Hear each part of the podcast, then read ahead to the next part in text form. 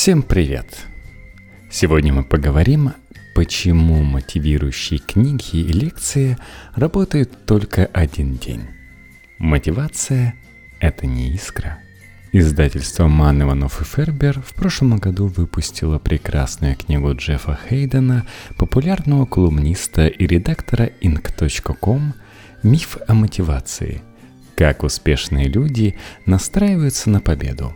Из последующей дальше главы вы узнаете, как перестать ненавидеть себя за отсутствие мотивации и начать ее создавать. Годами я пытался добиться публикации хоть одного рассказа. Ближе всего к этой цели я подошел, честно говоря, не разу. Сейчас понимаю, что это закономерно. На моем счету десятки подобных провалов – я пробовал снова и снова, но безуспешно. Хуже того, от многих целей я отказался, даже не попытавшись их достичь. Я думал о них, мечтал, представлял себе, что почувствую, когда добьюсь своего, но ни разу ничего не предпринял.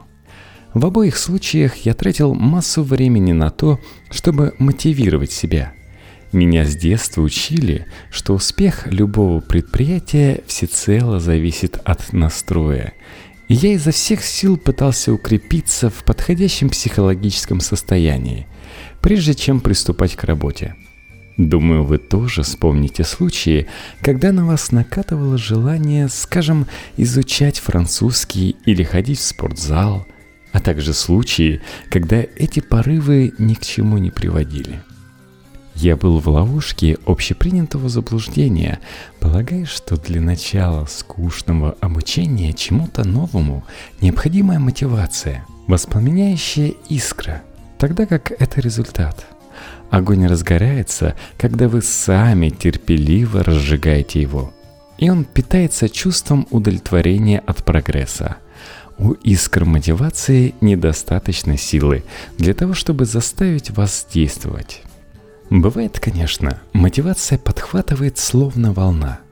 Но несколько минут или часов спустя энтузиазм улетучивается. Отчасти потому, что прилив мотивации сродни эйфории от поедания торта. Ощущения потрясающие, но удержать их невозможно.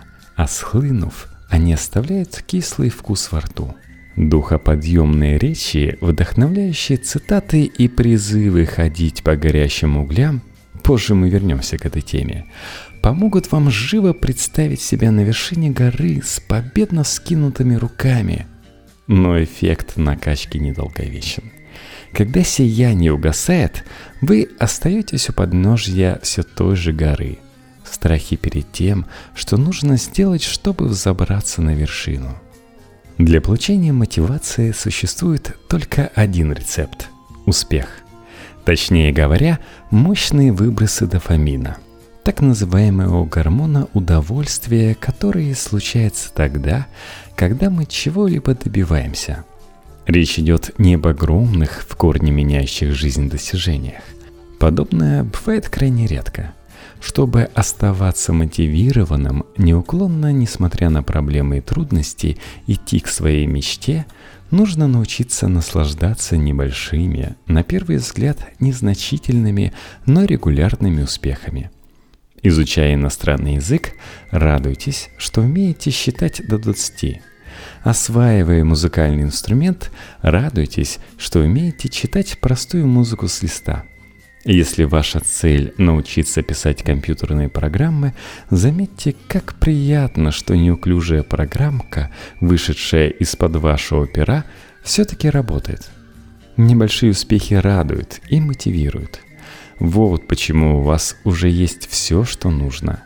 И вот почему мотивацию нельзя получить, но можно сформировать, радуясь небольшим достижениям. Успех – это процесс – Успех повторяем и предсказуем.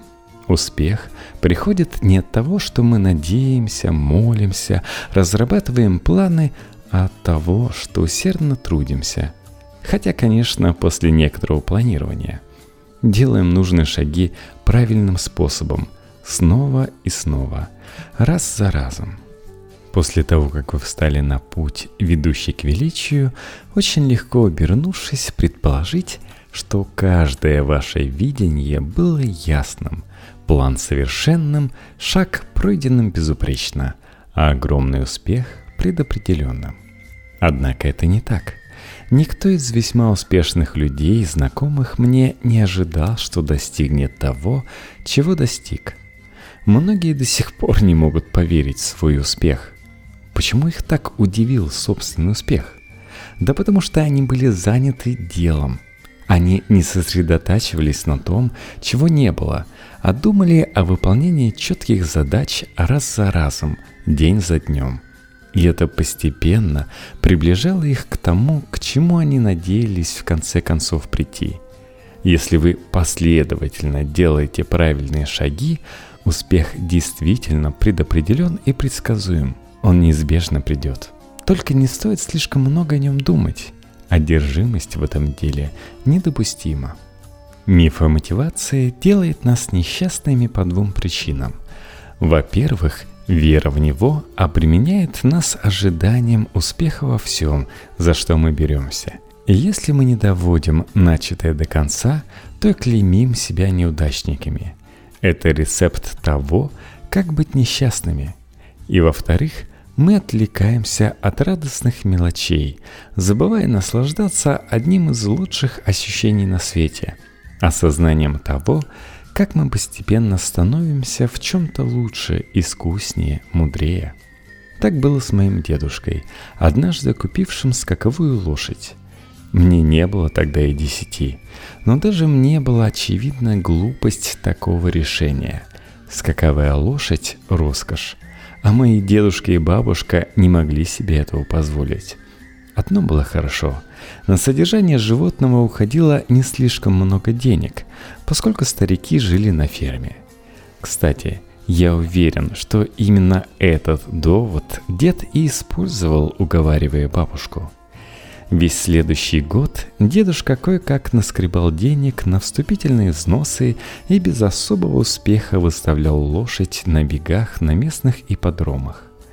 Один из ипподромов представлял собой голое поле, изрытое лошадиными копытами. Гордостью другого был комментатор, установивший усилитель на кузове своего грузовика. Грохот старого генератора, от которого питалась звуковая система, практически заглушал его голос.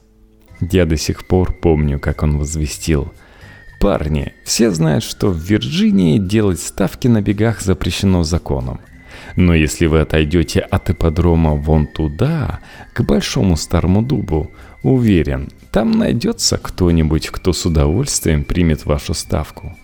Я хорошо помню, как заходили желваки на лице моего отца после того, как он это услышал. Потом произошло нечто невероятное.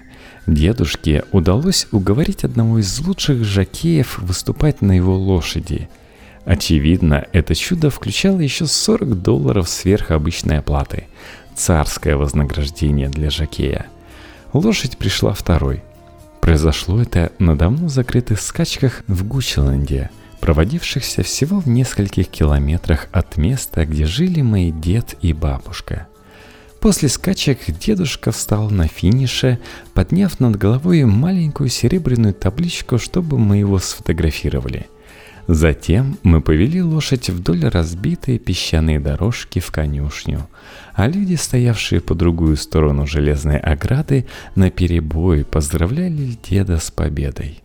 Хотя мне было всего 12, я заметил, какие разительные перемены произошли в нем. Дед даже казался выше. Он нес себя с явным чувством выполненного долга, достоинства и гордости – только спустя годы я понял, почему дедушка купил лошадь. Он отчаянно хотел быть кем-то. Он хотел что-то значить. Этого желают все люди. Часто из-за этого желания мы меняем работу, открываем свое дело, учимся играть на музыкальных инструментах или возвращаемся к учебе – из-за него мы выставляем свою кандидатуру на местных выборах, добровольно занимаемся благотворительностью или включаемся в жизнь церкви. Мы все хотим что-то значить. Но когда сосредотачиваемся исключительно на значимости для других людей, на признании ценности в глазах окружающих, улучшение в нашей жизни, которым приводит это приятное ощущение, становится мимолетным. К моменту возвращения домой сияние, исходившее от деда, померкло. Он все еще был рад – но все внешние атрибуты его небольшого успеха – улыбки, поздравления, восторженные возгласы друзей и незнакомых – были в прошлом. В итоге дед остался с тем, с чем остаемся все мы, независимо от того, чего достигли и сколько похвалы и признания получили от окружающих. Достижение, каким бы потрясающим оно ни было – всего лишь вишенка на торте самореализации. Если вы долгое время строили бизнес с прибыльностью 10 миллионов долларов, то в момент достижения этой цели вы, конечно же, чувствуете себя великолепно, хоть это чувство продлится всего лишь миг. Если вы уже долгое время мечтаете пробежать марафон, то при пересечении финишной черты вы почувствуете себя на вершине мира – но это всего лишь миг.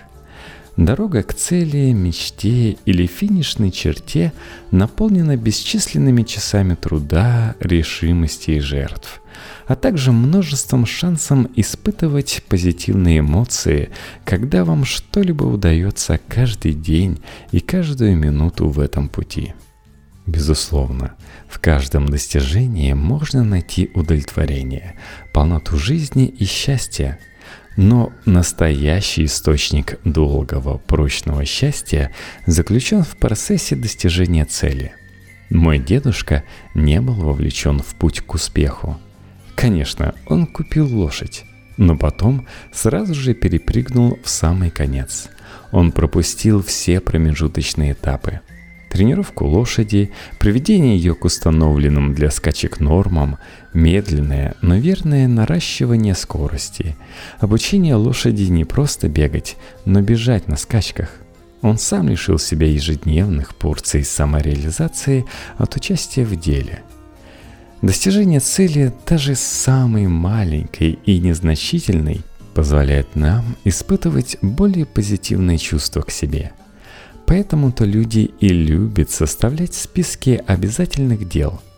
Многие вносят в них легкие или наполовину выполненные задачи только за тем, чтобы потом с удовольствием вычеркнуть пункт из перечня. Успешные люди ставят цель, а затем сосредотачиваются на ее достижении. Как ни странно, они тут же забывают о цели.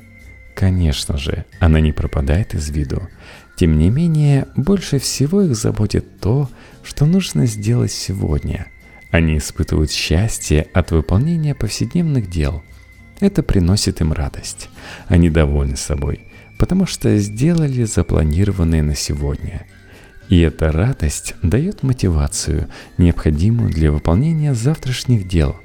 Ведь успех, даже крошечный, постепенный, мотивирует лучше всего на свете – Смакуя маленькие победы, вы будете довольны собой каждый день, потому что вам больше не придется сравнивать расстояние между пунктами здесь и там. Не нужно ждать чего-то, чтобы порадоваться. Если вы сделали все, что запланировали на сегодня, вы победили –